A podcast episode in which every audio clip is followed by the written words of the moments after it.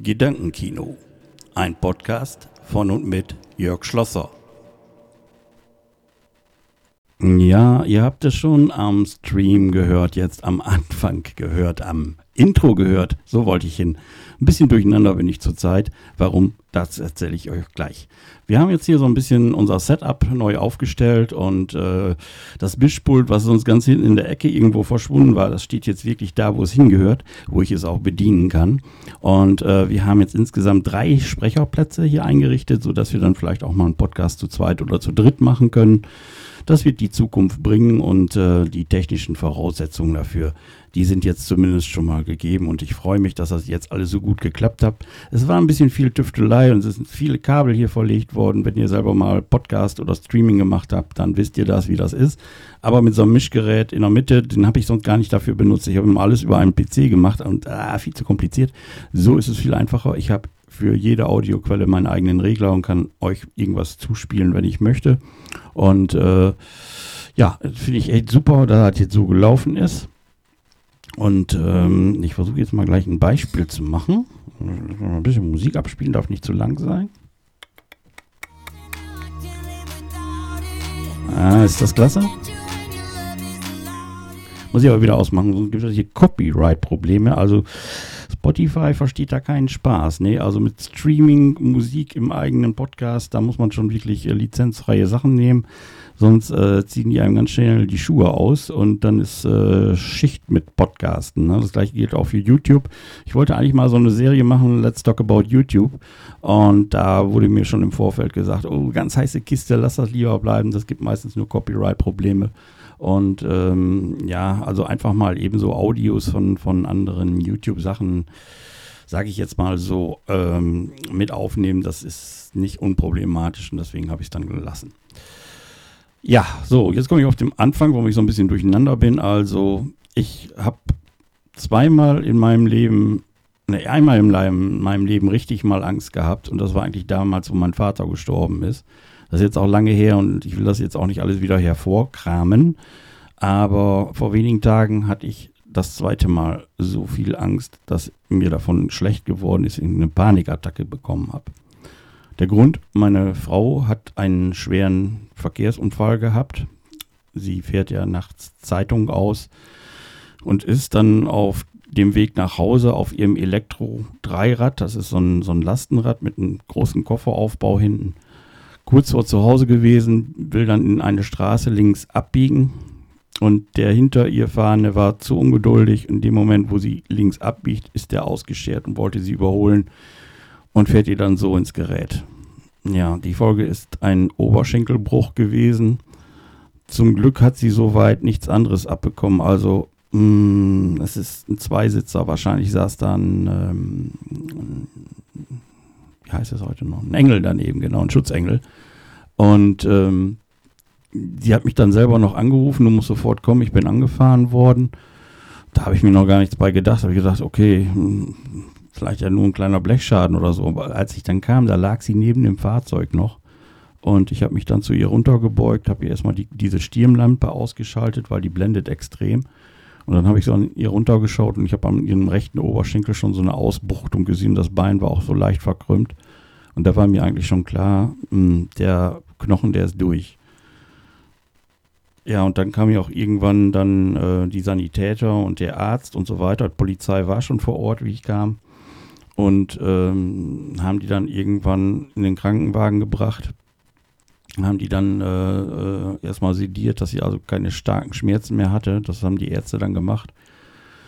Und irgendwann nach einer gefühlten halben Stunde kam dann ein Sanitäter, hat mir ein paar Sachen von ihr gebracht, ihre Schuhe, ihre Kopfhörer, Schlüssel und so Krams. Und da habe ich gefragt, ja, was ist denn jetzt effektiv passiert? Und da sagt er, ja, also der Oberschenkel ist definitiv gebrochen. Und da fragte ich, und das Becken, ja, das können wir so noch nicht sagen. Das muss dann das MRT bringen. Ja, die Folge war, ich habe dann stundenlang zu Hause gesessen, hatte einen Puls von 180 und wusste vorne und hinten nicht mehr, wie mir passiert. Ja, wir wollten eigentlich in vier Wochen oder viereinhalb Wochen in Urlaub fahren Ähm, jetzt sagt keiner, ist dir der Urlaub wichtiger wie deine Frau? Das stimmt nicht. Aber das, das schießt einem eben so durch den Kopf, weil man denkt, man, wir sind ja voll in den Vorbereitungen. Ne? Der Wohnwagen kommt nächste Woche wieder mit TÜV und dann wollten wir den aufstellen und dann schon die Sachen packen, dass wir dann pünktlich am 29. in den Urlaub fahren können. Und das alles steht ja natürlich schlagartig in den Sternen. Und ähm, ja, gut, Thema zurück. Also, ich habe dann da stundenlang gesessen und dann irgendwann habe ich dann doch angerufen und da hatte ich Glück. Ich konnte sie gerade in den paar Minuten, wo sie im Schockraum war, also wo die OP-Vorbereitung war, äh, konnte ich mit ihr sprechen. Die Schwester hat ihr das Telefon gegeben und wir konnten wenigstens ein paar Worte wechseln wo sie mir dann erzählt hat, ja, ich habe halt den Oberschenkel gebrochen und sonst scheinbar nichts anderes. Und da ist mir so richtig der berühmte Stein vom Herzen gefallen. Das war eine Erleichterung. Es ist alles noch schlimm genug, das muss man so sagen, aber es hätte auch alles viel, viel schlimmer kommen können. Wenn ich daran denke, ähm, der, sie hatte einen Fahrradhelm auf und der ist auf der linken Seite äh, extrem beschädigt und ich denke, dass der Arzt so gesagt hat, ja, wenn dann jetzt nicht der Helm gewesen wäre, wäre das wahrscheinlich Kopfhaut und Schädeldecke gewesen. Das muss man sich mal vorstellen, dass es furchtbarste Verletzungen geben können. Ja, das Fahrzeug kann ich auch kurz anreißen, also äh, hat auch so einige Blessuren. Ich hatte mal vorne einen Rahmen angeschweißt, damit man da eine Arbeitstasche draufstellen kann und der hat es richtig abbekommen. Er ist zwar immer noch dran, er ist auch nicht krumm, aber vorne hatte ich so eine, so eine, so eine Leuchtfolie draufgeklebt, die ist komplett weggerissen. Auch am Fahrzeugaufbau sind so einige Sachen. Ich meine, der ist hinten schief. Dann hat man vorne, wenn man auf dieser Sitzbank sitzt, links und rechts einen Griff und der linke Griff, der ist richtig nach außen gebogen worden. Da kann man irgendwo sehen, welche Kräfte da gewirkt haben. Ja. Aber gut, äh, man kann so ein Fahrzeug reparieren oder ich kann es auch verschrotten und mir ein neues kaufen. Aber eine Frau, wenn die weg wäre, äh, die würde ich nie wieder bekommen, so eine. Weil ich liebe sie wirklich sehr. Und das ist mir auch extrem wichtig, dass es jetzt alles gut wird. Und ähm, deswegen möchte ich auch so ein bisschen, ich tendiere dazu, doch nach Holland zu fahren. Ich bin ganz ehrlich, der Urlaub ist bezahlt. Und wenn wir das irgendwie hinbekommen können, möchte ich da hinfahren. Denn äh, ich kann sie auch da pflegen und sie umsorgen, brauche aber nicht gleichzeitig hier noch den ganzen Haushalt machen. Ich klinge mich quasi erstmal für viereinhalb Wochen aus. Und ähm, dann kann man immer noch, by the way, hier äh, nach Hause fahren, wenn sie denn mal einen Termin hat. Oder vielleicht kann man das auch irgendwie organisieren, dass sie in Holland eine äh, Physiotherapie machen kann. Das müssen wir dann schauen. Wie gesagt, das Ganze hat mir enorm die Schuhe ausgezogen und ähm, Jetzt allmählich geht es mir ein bisschen besser. Jetzt ist das ja auch schon ein paar Tage her. Und ihr geht es jetzt auch besser. Sie darf jetzt schon aufstehen. Sie hat keinen Katheter mehr. Und ähm, ja, sie, sie übt. Sie ist sehr bemüht. Das höre ich daraus. Und ich fahre auch gleich wieder hin.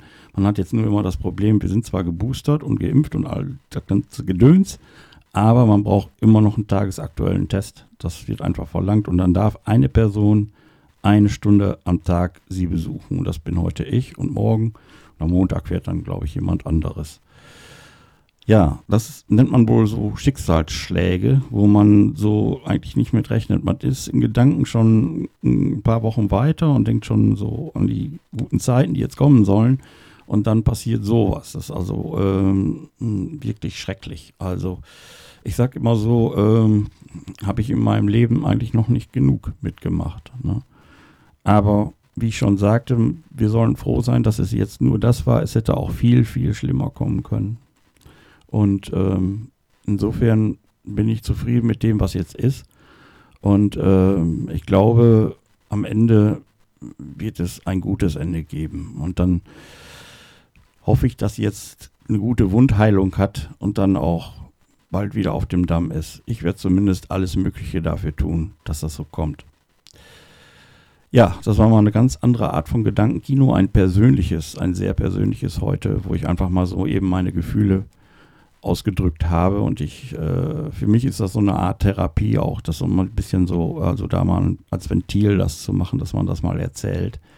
Und ähm, ich könnte ja jetzt sagen, ich habe ja sonst niemand anders, ich hätte meinen Sohn zum Beispiel, ich könnte, ich habe immer irgendwelche Leute, wo ich mit reden könnte, aber das so frei von der Leber aus jetzt zu erzählen und das auch als Monolog.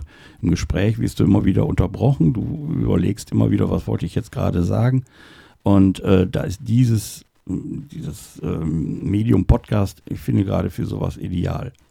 So, ich bedanke mich jetzt beim äh, Zuhörer, bei der Zuhörerin für äh, meinen Podcast Gedankenkino. Ich bin immer noch ein bisschen durcheinander, ihr merkt das. Bei mir ist noch nicht so der Flow drin. Ja, gut. Ähm, ich wünsche euch alles Gute. Ich hoffe, dass euch nie so etwas passiert. Aber ich bleibe euch erhalten. Natürlich wird es weiter Gedankenkino geben. Vielleicht jetzt in einiger Zeit erstmal was anderes. Nämlich, wenn wir wirklich nach Holland fahren, wird es wieder Parzelle. Ein Leben ohne Camping ist möglich, aber unnötig. Ich kann mir den Claim immer noch nicht merken.